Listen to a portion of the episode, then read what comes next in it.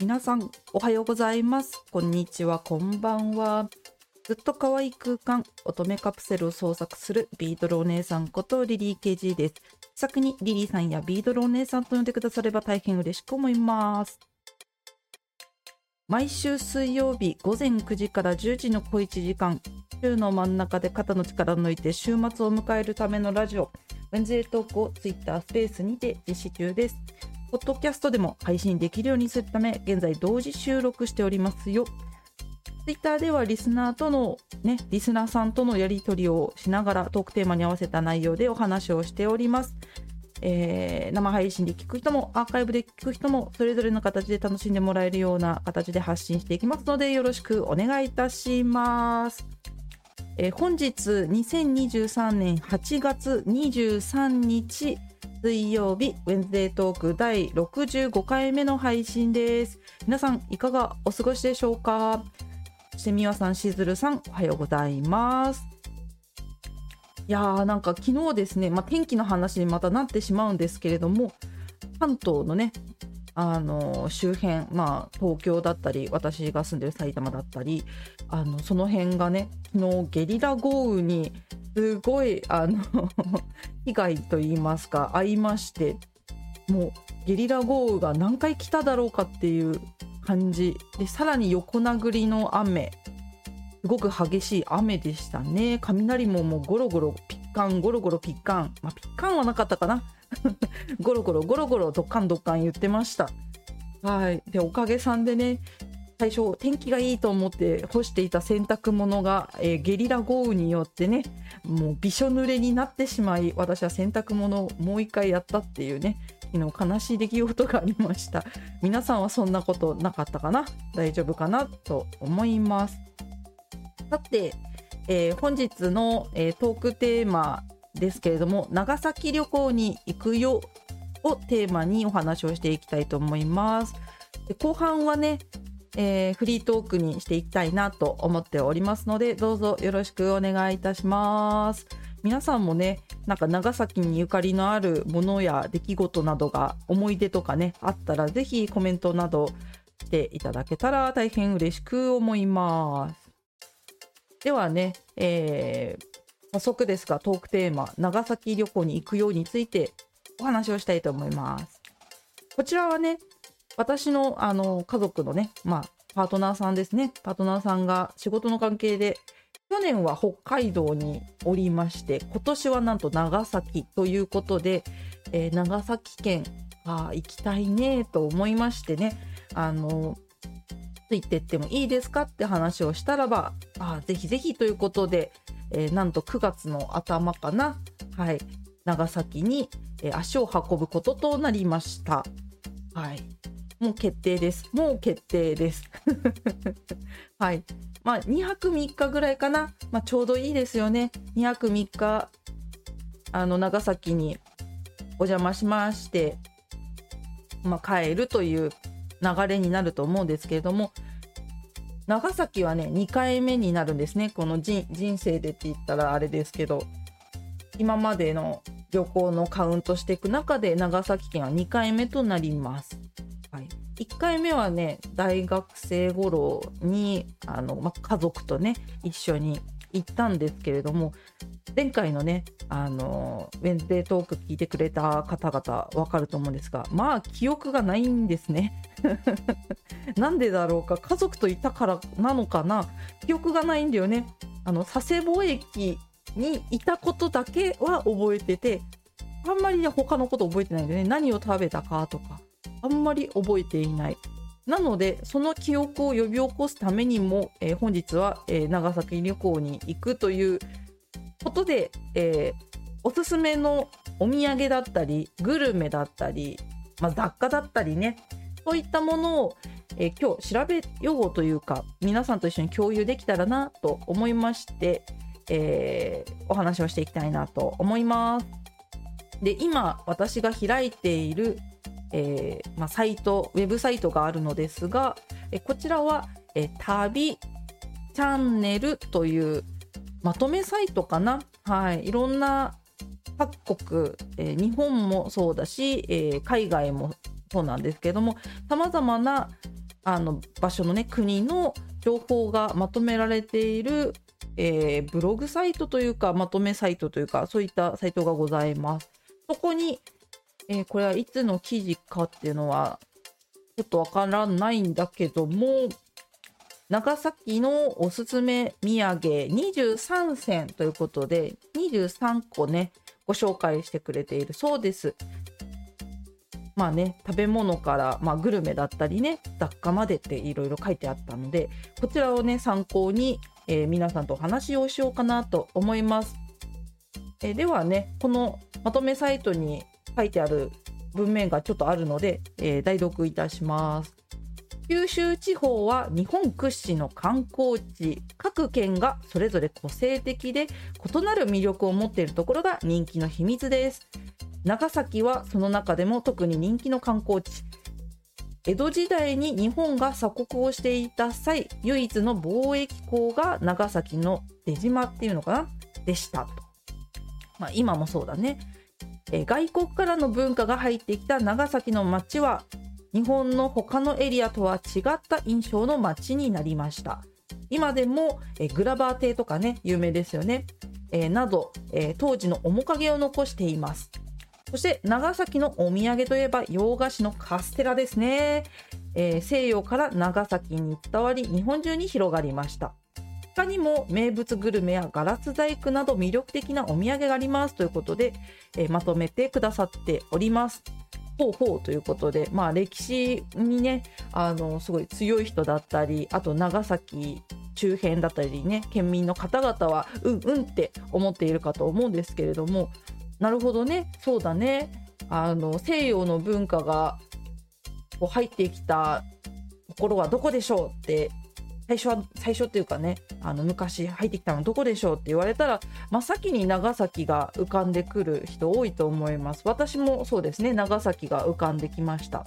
そしてねカステラやっぱり長崎といえばカステラですけれどもカステラ以外にも魅力が集まっているということなのでえ早速ですけれども、えー、見ていきたいなと思うのですがまあカステラが一番長崎は歴史が深いまあねお土産といいますか、えー、食べ物だと思いますので、えー、ここのまとめサイトに書いてある、まあ、カステラの、まあ、歴史をちょろっと言ってからね他のことに触れていこうかなと思います。そして福玉さんおはようございます。ウェンゼートーク65回目は長崎についてお話をしていきますよ。ではね長崎県の、まあ、代表格であるカステラについてですけれども江戸時代日本が鎖国をする中で長崎の出島は唯一外国との、まあ、貿易、まあ、交易っていうのかなを許された場所でした。そのため長崎には西洋文化が数多く伝わりました。カステラのルーツは江戸時代によりよりはるかに古く室町時代にポルトガルの、えー、宣教師によって長崎港に伝えられたと言われています。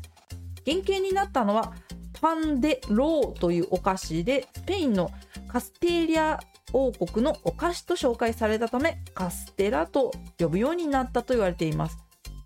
スペインのカスティーリア王国だそうです。カスティーリア。なるほどね。カステラじゃなくてカスティーリャだったんだね。あなかなか、なかなかですね。ってことは、スペインのお菓子なんだね。ポルトガルの人が、まあ、宣教師の人が伝えたとはいえ、大元は、まあ、スペインなんだね。なんかいろんなものが混ざってますね、カステラって。面白いですね。で、あの四角い形になったと。いうことだそうです。うんうん、なるほどね。まあね、カステラね、あのー、美味しいですよね。まあ甘い結構甘いと思うので甘いのが苦手っていう方は苦手かもしれませんけれどもねあのああいうふわふわの洋菓子好きな人たちはねとろーって 顔がとろーってなると思いますそして長崎は海産物も豊富ですよということではい、地図を見ると佐賀県と、えー、接しているところ以外は、えー、海に面していることが分かりますと、まあ、地図を見るとね。で海に、えー、接した地形も入り込んだ、え、半島が多く五島列島など数多くの島も長崎県に属しています。そんな地形の長崎は海産物が豊富。美味しい海産物を使った水産加工品が数多く生産されています。例えばトビウオ。ねアゴとも言いますよね。はい、トビウオを材料にしたあごだし、そしてかまぼこ、からすみなどが有名ですと。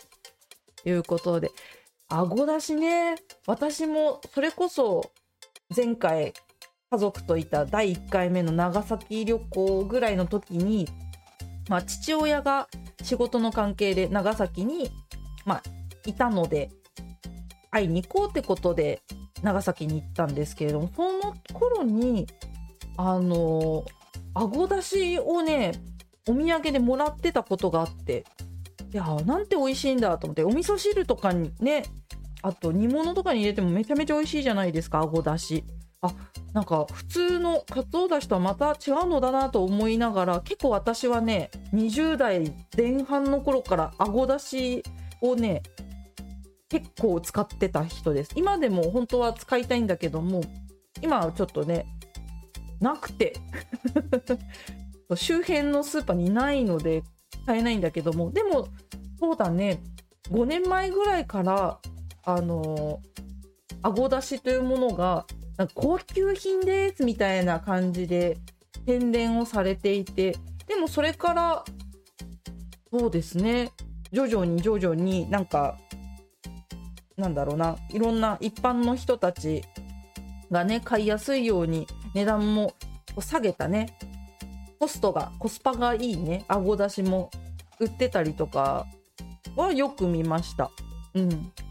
たまたま今私の周りにあごだしを売ってるスーパーがないだけであって今は何だろう。みんなにとってね手に入れやすいあごだしもある状態ですね。でも本当美味しいですよね。だってか茅野屋っていうねお出汁屋さんあれは長崎ではないよね。福岡だと思うんですけれども茅野屋っていうお出汁屋さんはめちゃめちゃ有名ですよね。うん、東京のあのコレド室町っていうところにもあるんですけどお店が。うちの母親が大好きでなので私もねその茅野屋のお出汁で煮たね大根とかよく食べてました。いや、あれね、高級、高級品ですかね。たまに食べるから美味しかった。だから本当に、福岡、ね、またちょっと長崎とは別ですけど、福岡にいた時には、茅野屋、ちょっとチェックしたいところですね。はい。そして、長崎の名物は何かといったら、やっぱりちゃんぽんですよね。野菜と海産物がたくさん入ったものになりますけれども、こちらがね、まあ、ちゃんぽんだったり皿うどんだったりねそういったものもグルメとして有名なのかなと思いますがじゃあ雑貨は何だろうかって言ったらなんとヨーロッパや中国からガラス工芸も長崎に伝わったと言われております。今でもあの美しいステンドグラスを見ることができますということでガラス工芸がね輸入されると同時にガラス製造の技術も長崎に伝わったそうです。だからガラス工芸品とともに技術も長崎にね一緒に伝わったそうです。同じこと2回言っちゃったけど。はい。でも中でもおすすめなのがグラスロード1571というお店だそうでいろんな魅力的なガラス細工があの並んでいるとのことです。あ観光するのはなかなかねここもいいかもしれませんね。ビードロとかビードロであってましたっけ？あのガラスのなんだろうなんて言えばいいんだろうドーム状のところに頭のところにねあのストローみたいなのがくっついててふっとねペコペコペコペコいうビードロだった気がするんだけどあれをね持ってた気がする。あれも面白いですよね。なんかいろんな形によってというかものによって音が違うから好きな音ね選んで買ってたりとかそういうのもあったかな。まあこんな感じでざっくりね、えー、雑貨だったりグルメだったり、まあ、カステラについてだったりねお話をしましたけれどもじゃあ土産は何かとどんなものがあるかということですけれどもまあ長崎はナンバーワンはカステラかと思うんで、まあ、カステラは割愛させていただきじゃあ他なんだろうかっていうところなんですけれども調べてたらねあのオタクサオタクサっていうのどっちなんだろう？発音がわからないんだけどもオタクサと呼ぶのかな？はい。ひらがなでねオタクサっていうお菓子があります。こちらはアジサイの学名ハイドランゲアオタクサから引用したネーミングがついたパイ生地のお菓子だそうです。そう写真見るとねあのお花のね形をしたパイなんですけどこのお花がアジサイをイメージして作られたということですね。はい、ハイドランゲアオタクサの学名をつけたのはシーボルトさん。ですね。はい、シーボルトはアジサイに最愛の女性オタキの名前をつけたと言われています。オタクサはパイ生地をえ、手でひねってねアジサイの形に作り上げたお菓子サクッとしたライトな食感と程よい甘さと香ばしさが魅力的ですということでだいたいそうね1箱18枚入っているそうですまあもっとねあのお客さん用だったらきっともっとあると思うんですけれども1箱18枚入りでだいたい1000円ぐらいだそうです賞味期限が製造日より30日まあ1ヶ月ぐらいは持つようですね。はい。これはなんか結構名物っぽいですね。はい。こちらの関東っていうか東日本でいうとこのうなぎパイに近いのかな。まあ味は違うとは思うけど、うなぎパイみたいな感じなのかな。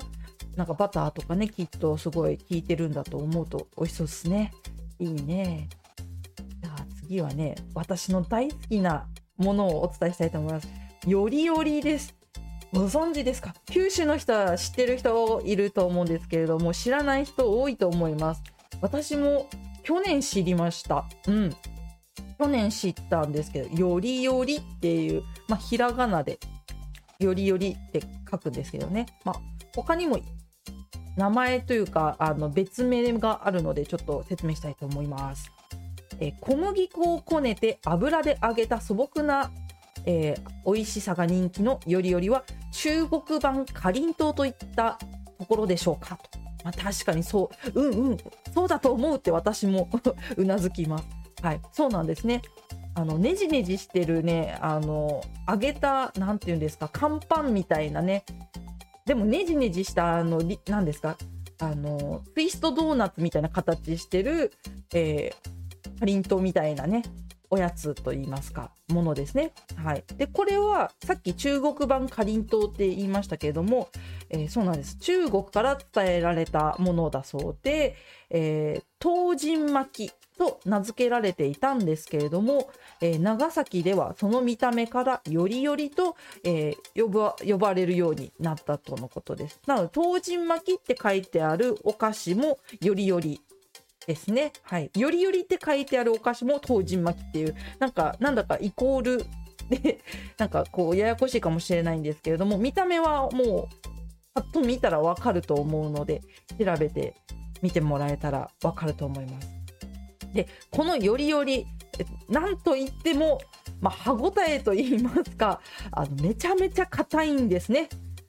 に自信のある人は余裕であの楽しめると思うんですけれどもにちょっと自信がない方はちょっと気をつけた方がいいかもしれないですね。はい。あの本当に硬いの。本当にねバリボリバリもう骨食べてんじゃないかっていうぐらいねバリボリバリボリするんですよ。私は結構あの硬いおせんべいとかが歯ごたえのいいものとかが大好きだったのでよりよりはとってもね相性が良かったおやつだったんですけれどもだから大好きなんだけどこれねあの本当に歯に不安な方はね あの折れるんじゃない？もしかしたらね最悪ね。それぐらい歯ごたえがすごい本当に。もう超特徴的です。はい。でさっぱりした甘さ。まあ何ていうのかな。小麦粉の甘さっていうのかな。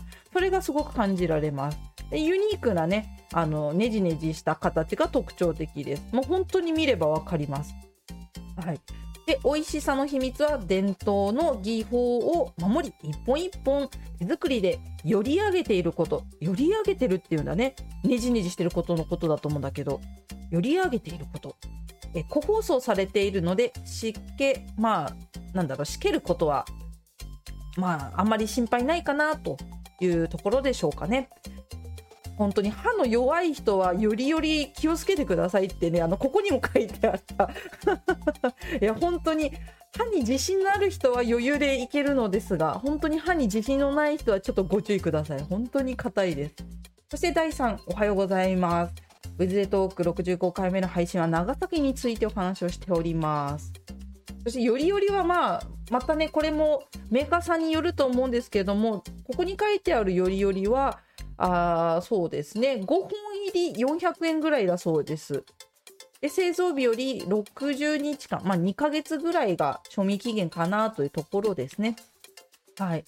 長崎行ったらね、よりよりはね、あの、結構、なんだろう、マイナーな、なんだろうな、お土産になると思います。こちら、関東民としては。やっぱカステラがね、長崎といったらカステラみたいなイメージがあるのでそこでよりよりを出されたらおやこれは何だって絶対なるからあのすごく喜ばれると思います。はい、あカステラとあカステラじゃないんだみたいな感じになると思います。はい、そして、えー、続きまして、えー、お土産のね、えー、今ご紹介をしているのですが、え続きましてビワゼリーですね。はい、長崎名産の果物とでね有名なのがビワでございます。で良質なビワが収穫されるとのことでね、はい、このねビワを使ったビワゼリーですねあの写真見てるんですけどもあのなんだろうもう贅沢にゼリーの中にビワがまん丸と入ってます。すごいですね。こんなこんな贅沢なゼリーがあっていいのだろうか。すごいすごいですよ。でビワはもともと中国の果物だったそうです。で大観屋敷っていうねあの屋敷があったそうでえそこにいた女性が中国のビワの種をまあ元木っていうのかな？元木さんっていうのかな？あの自宅の庭にまいたことから広まったと。でこの言い伝えがえ元木ピは合ってるのかな？模擬模擬なのかな？モテギなのかな？模擬か。模擬ビワと呼ばれるようになったのが由来だと言われてます。ということで。でこの模擬ビワは形はやや小ぶりですが甘みがあり酸味が少ないことから人気のある品種の一つになっていると。でスイーツやお菓子に使われる長崎を代表するお土産だったり果物の一つとなった。と書かれております。なるほどね。ビワビワもねなかなか高級品ですからね。あまり食べる機会ないのでねこれ喜ばれると思います。そしてプチトマトラブさんおはようございます。ウェンズデートーク65回目の配信は長崎についてお話ししておりますまあビワは高級品ですからあの値段もちょっと先ほどのね400円とか1000円とかに比べたらちょっと高いですえこの長崎のビワゼリー長崎ビワゼリーは12個入って5150円ぐらいするそうです。まあそりゃそうだよね。それはわかる。うなずける。うん。高いけどね。でもそれぐらい美味しいんだろうね。で賞味期限が製造日より30日前後。まあ大体1ヶ月前後ということになりますかね。だから本当になんか親戚とかのお土産とかにはぴったりかもしれないね。もしかしたらね。あとはそうですね。海鮮かまぼこ。え、何ですか？生姜天とか？あ、生姜はでも海鮮じゃないね。まあでもいろいろ、なんだ、かまぼこ、なんだっけ、天ぷらとも言うんだっけね？なんか聞いたことある。天ぷらって言うんでしたっけ？そちらはね。そうあのこっちで言う天ぷらじゃないんですよ。こっちではかまぼことかあの厚揚げとかそういう印象だと思うんですけどあっちは天ぷららしいですよ。うん、天ぷら？なもう全然認識がそこで違うから面白いところです。そしてしきこさんおはようございます。よろしくお願いいたします。さあじゃあこちらね海鮮かまぼこについてお話しますとなんと全国一かまぼこを食べるのが長崎県だそうです。そうなの？知らなかったねでもちろんねあのー、いろいろあるんですけれどもあのお正月に食べるような板付きのかまぼこも揚げかまぼこ。まあこれはさっき言った厚揚げみたいなね、えー、やつもえちくわも全部かまぼこ、はい、長崎では全部かまぼこというそうです。で、えー、そこのねかまぼこがいろいろあるんですけれども、えー、それを使った新名物があるということで、はい、長崎の新名物。なんと長崎おでん。だそうです。知らないよね。静岡おでんとか金沢のおでんとかはねもちろん超有名かと思うんですけど長崎のおでんは知らないよね。でこれは新名物ということもあってあの長崎のかまぼこ屋さんが作った練り練り物ねの製品を入れてまあ先ほども言いましたあごだしベースの、えー、おでんだそうです。うわ絶対美味しいね。あごだし絶対美味しいよね。でさらに柚子胡椒をピリッと効かせていただくそうです。長崎おでんを再現できるようかまぼことあごだしをセットにしてお土産にするのもいいですね。とここには書いてあります。なるほどね。全然できるね。もうかまぼことあごだしそれを煮てしまえば長崎おでんになるそうです。ぜひ皆さんもトライしてみてくださいね。はい。でさっきも言いましたあごだし。こちらもま名物ですね。長崎の名産品になります。まあ、あごっていうのはトビウオのことですね。トビウオを素材としたあごだしはコクがあって美味しいです。私も愛用愛用というか大好きな一つですね。大好きなお出汁の一つです。で今ではね、あの全国で手に入るかとは思うんです。スーパーでね手軽に買えるものはあると思うんです。スティック状のやつとかね。ですが長崎並び、まあ、九州の方に行けばね、スティック状のものと言わずとももうなんかちょっと袋に入ったね縦長の袋に入っちゃったね、なんかちょっと高価そうなお出汁も手に入っちゃうので選びたい放題ですね。はい、これもちょっとね、あの普通のなんだカステラとか先ほどのね400円とか1000円とかに比べたらちょっと高いかもしれませんが2、3000円でね、だいたい手に入ると思います。まあ、そしてあとはまあお土産は以上かな。でもまあ、長崎のスーパーとかね、旅行に行った時には地方のスーパーに入るといろいろ取り出し物があると言われていますね。例えば、まあ、長崎だと思い浮かぶのは、まあ、皿うどんとかねあのきっとお家で食べるように売ってたりすると思うんですね。なので皿うどんをね買っていったりとかするのもいいかもね。でも皿うどんはパリパリの麺だからあの持って帰った時に全部あのビビースターラーメンみたいになっちゃったらちょっと悲しいからあの根本には気をつけていただいてねはいでしかも細麺と太麺があるからねあのお好みで選ぶといいかもしれませんけれども、まあ、太麺は最近私もスーパーで見かけますが皿うどんで太麺で食べるっていうのはあんまないかもねないので見かけたらあの長崎行ってあったら買ってみるのもいいかもしれないね。やっぱりウスターソースをかけて食べるそうなのでウスターソースもねまたまあ売ってはいると思うんだけど関東とかでは。でも長崎ではまたなんか専用のウースターウースターとか言っちゃった。ウスターソースが置いている可能性がありますのでそれもチェックしたいですな。うんうん。あとはこれはねあの長崎のクリエイターさんから言われたんですけど角煮まんじゅうも推しですよと言われました。まあご存知の人はご存知かとまあ多分有名だと思うんですけれども長崎の郷土料理だそうですね。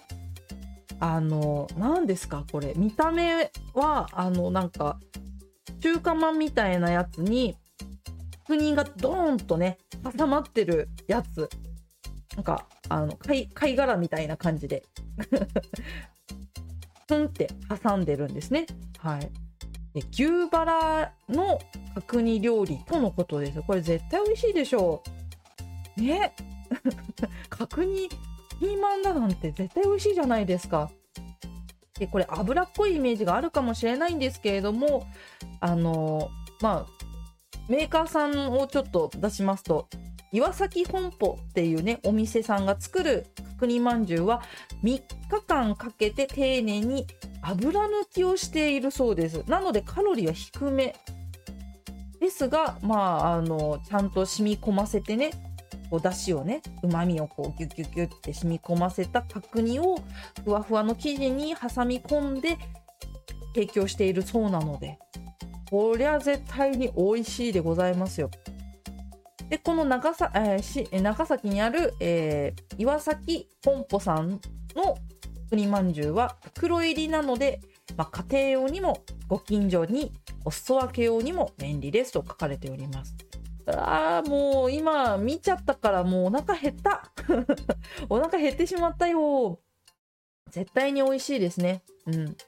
これはちょっと角煮まん角煮まんじゅうっていうのかな。これはちょっと長崎に行ったらお土産のリストに入れたいところですね。はい。あとこれもクリエイターさんに言われました。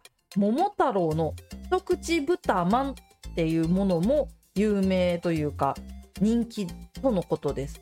で桃太郎って聞くとあの太郎だと思うんですけどこれね漢字が桃普通のね果物の桃にえ太郎はあの太いにろがあの僧侶の侶ですね。桃太郎。これで桃太郎と呼ぶそうです。で一口豚まんっていうのがあの超人気で。こちらは、えー、桃太郎さんは1960年創業の豚まん屋さんだそうで行列のできるお店として絶大の人気を誇る。そして桃太郎の一口豚まんの人気の秘密は食べやすい一口サイズでありそしてジューシーな具だそうです。これね話を聞くとねあの豚まんいわゆる、えー、肉まんで大体なんかお野菜例えばたけのこだったり玉ねぎだったりそういったものがお肉と一緒に入っていると思うんですけれどもこちらの桃太郎の一口豚まんは、まあ、豚肉を使ってえ小麦やえ玉ねぎは国産そして調味料も国産の大豆を、え使用した醤油だったりね博多の塩を採用して素材にこだわっていますって書いてあるんですけどほぼほぼ肉。だそうです玉ねぎって書いてあるけど肉だからもうなんか肉肉しいそうですよ。なんか長崎の方から聞くとでもっちりとしててめちゃめちゃ美味しいということで大人気だそうです。これはね私は知らなかった。見たことなかったんですけどまあ、お店にもあるので多分並んでお店で買うってこともできますしあとはチルド品っていうのかなあの箱に入ったものも売っているようなので、まあ、楽天市場とかそういったなんだろう通販サイトとかでも多分売ってると思うんだよね。なのでちょっと調べてみるといいと思います。これめちゃめちゃ美味しそうなので、私は今回角煮まん、もしくはこの桃太郎の一口豚まんをちょっと狙っております。はい。で、大体1パック10個入りで、えー、800円ぐらいだそうです。で、製造日より7日、1週間ぐらいが賞味期限とのことでした。ということで、あ、なかなか9時30分を言いましたね。はい。まあ、このようなものがありますが他にもねさまざまなものが、まあ、コスメだったりとかねあの五島椿っていうんですかね椿湯だったりとかあとまあステンドグラスのねビードロだったりとか、まあ、焼酎だったりとかねさまざまなものがまだまだ長崎にはありますのでもし長崎に行くことのある方私みたいにね旅行に行くことがありましたらチェックしてみてくださいね。ということで、えー、長崎旅行に行くよの、えー、トークテーマでございました。ここからは、えー、フリートークとなります。はい。まあ、半分来て早々なのですが、えー、飲み物皆さん持ってますか？ちょっとね、口をに含みながら聞いとってくださいね。私もちょっと飲みますわ。はい。今日もアイスコーヒーでございます。美味しいでございます。さて、えー、まあそうですね、フリートークとなりますけれども、そうねまあ長崎の話もそうですけどあの私が住んでるところは海なし県要は海がない、まあ、場所なんですよね住んでるというか生まれも育ちも海なし県です。はい、なので海に馴染みがなさすぎてねあのなんて言うんだろう長崎もそうですけど、まあ、九州とかね住んでる方は大体が海にこうなんだろうななんだろう思いを馳せると言いますか海があったらなんかちょっとちょっと気分転換に海の方に行こうとかハーバーの方に行こうとかできると思うんですよね。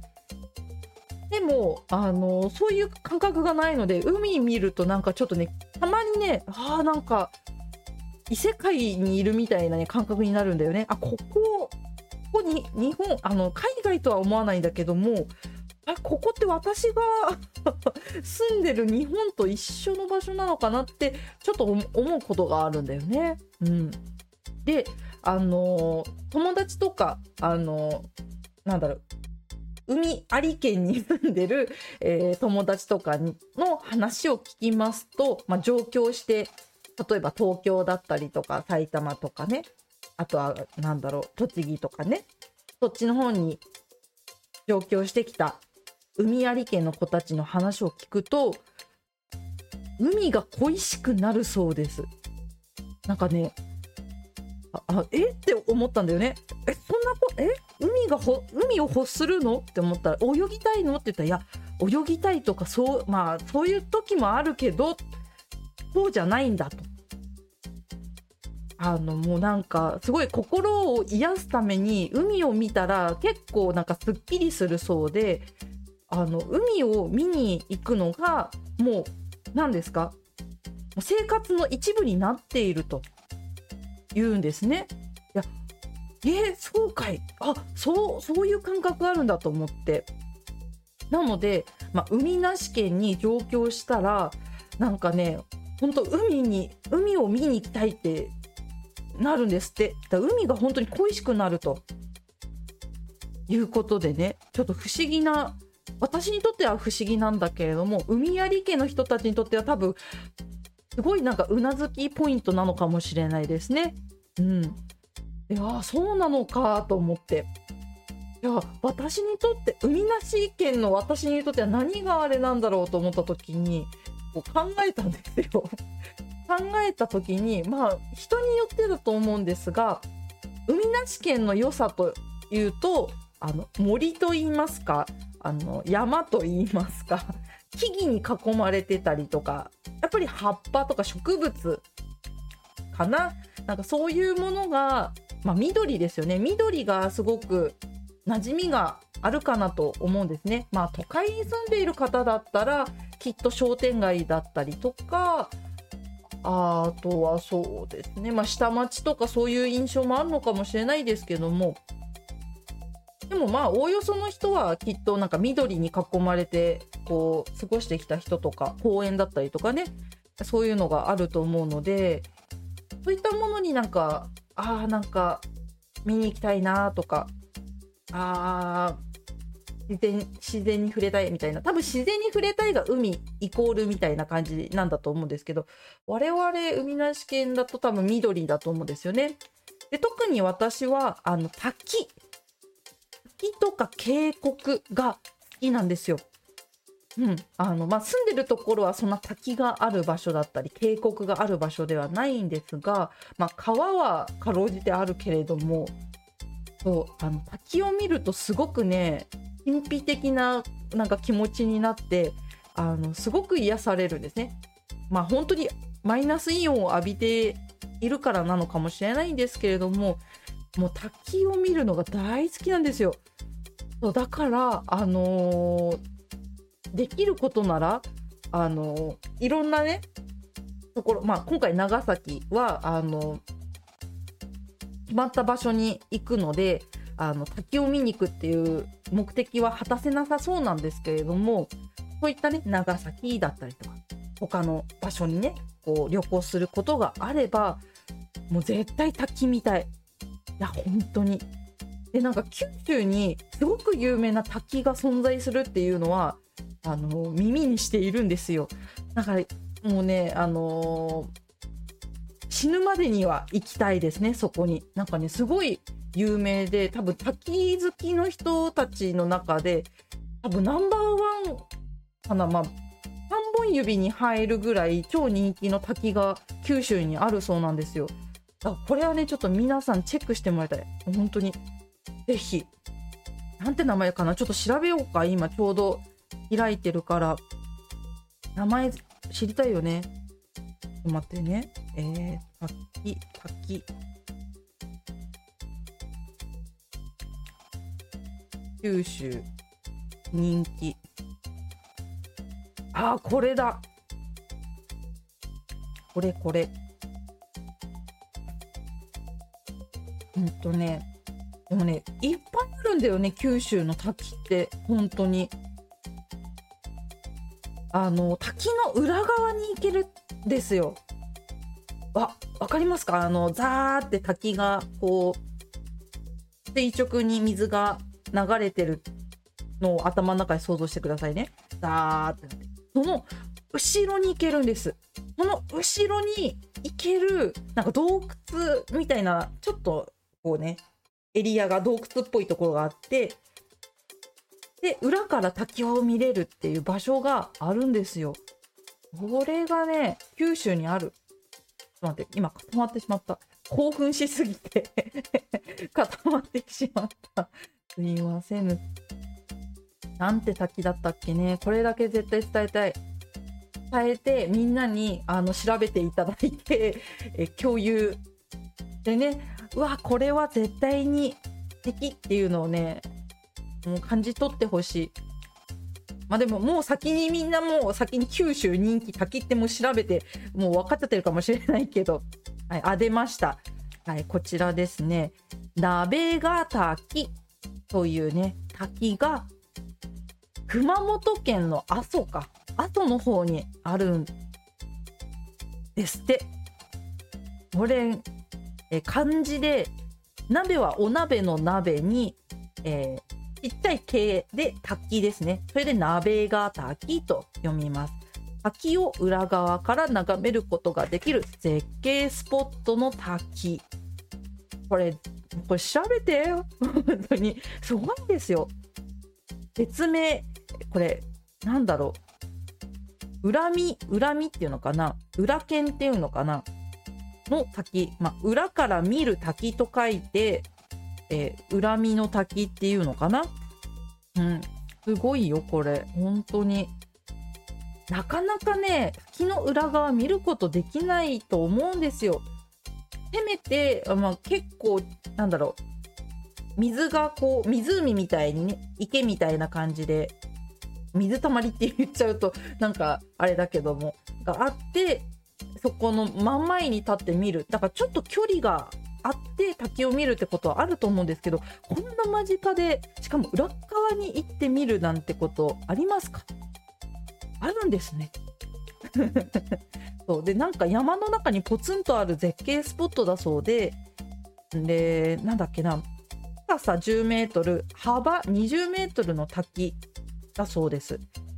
はい、で浄化のパワースポットとしても人気で裏から見るとまるでカーテンのような風景なんですって。で写真今見てるんですけど緑緑があってその緑をこう間にね本当に薄いなんか水の羽衣みたいなねカーテンのようなね滝が見られます。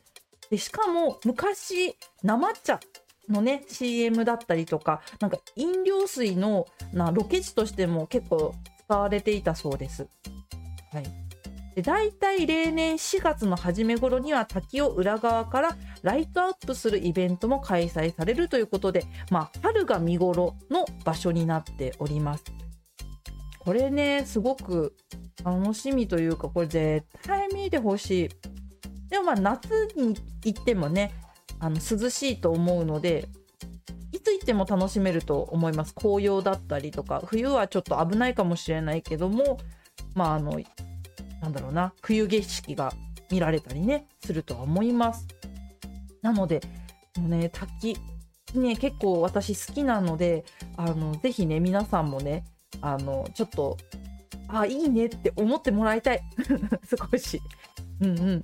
結構私いろんな滝見てるんですけどね本当にね癒されるんですよ。わーって。わーってなる。でしかもなんか水湿気というかそのみずみずしさがやっぱりあるのでなんだろうな周りにある緑たちが結構ねあの茂ってるんですよ。うん、あそれもねまた魅力的の魅力的なポイントですね。はい。ぜひ滝もよろしくお願いいたします。ということで、えー、ちょうどいい時間になったので、えー、この辺りで、えー、フリートークも終えたいと思います。それでは、えー、TwitterX ですね。TwitterX のスペースで聞いてくださっている方を、お名前をね、読み上げたいと思います。では参ります。美和三大さん、最後まで聞いてくださりありがとうございます。そしてアーカイブを聞いてくださっているあなたもありがとうございます。ということで、ウェンズデートーク第65回目の配信は以上となります。いやー、今日もなかなか白熱と言いますか、いろんな知見を得られた回だったかなと思います。まあ、私だけにとどまらずね、皆さんもね、いろんな知識と言いますか、な魅力をね、あの知ったということの回になれればいいなと思います。さて、えー、来週ですね、えー、来週は何日かい？何日？えー、何日かな？お、8月も最後ですね。8月30日水曜日ですね。いわゆる第5週目の水曜日が来週ですね。最後の水曜日となります。まあ、来週何を喋ろうかなというところですけれども、えー、ここでいいですか？あの、お知らせを。えー、来週はお知らせ盛りだくさんな回にしたいなと思います。というのもですね、あの、ここへ来てちょっと告知といいますか、お知らせをちょっとぶっ込みます。えー、ただいまですね、えー、何やらリリー KG はあるものが完成したということで SNS でいろいろとざわざわしております。はい。ということで、何をざわざわしてるかと言いますと、まあ、一つ目は、まあ、コラボですね、えー、他のクリエイターさんと共に作品を生み出すっていうことをありがたいことに第1弾、第2弾、そして第3弾が決まりました。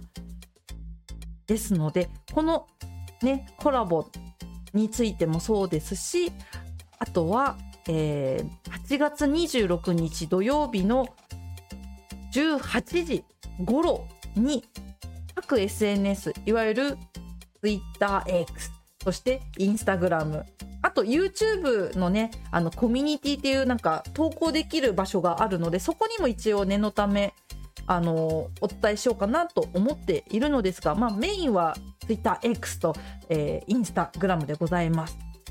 こちらをねあの8月26日土曜日18時頃に特大お知らせをいたしますので何卒何卒チェックのほどよろしくお願いいたします。そしてそのことについて8月30日にお話できたらなと思います。まあなんだろうなそのお知らせの、まあ、秘話といいますかね、えー、いろいろなことがあったんだよっていうお話を、まあ、裏話かなをちょっとしたいなと思います。ですので8月30日は、えー、ビッグなお知らせの秘話ということで 何卒よろしくお願いいたします。まあ、何、何なのかっていうのはね、もう、昨日の18時頃にも投稿しておりますのでね、インスタ、そしてツイッターともにね、そちらをチェックしてもらえれば、おやって、おやなんだこれはっていうの、もしかしてもしかしてだけど？みたいな感じになると思うので、ぜひぜひチェックして一緒にワクワクしてもらえたらなと思います。私もこの日をついに、もうほんとこの日をね、待って、待ってたんです。本当に。だから早く言いたくてしょうがないの、本当は。でも我慢しているの。そう一緒にみんなでカウントダウンしてワクワクドキドキしたいので本当あの何度も言います。8月26日土曜日18時頃。絶対に見てくれよな。よろしくお願いいたします。はい。ということででは、えー、ツイッタースペースの皆さんをちょっとだけ待っていただき、えー、アーカイブの人たちとねお別れをしたいと思います。それではアーカイブを聞いてくださっている皆さん本日もありがとうございました。まあ、先ほども言いました通り来週はもう本当に必見です。まあ、私が録画をねミスらないように気をつけますがぜひ聞いてほしいそして何かなっていうのを一緒にねワクワクしてもらえたらなと思いますので8月26日土曜日18時をお待ちください。ということでお送りいたしましたのはリリー KG でした。それではまた来週お会いしましょう。バイバーイ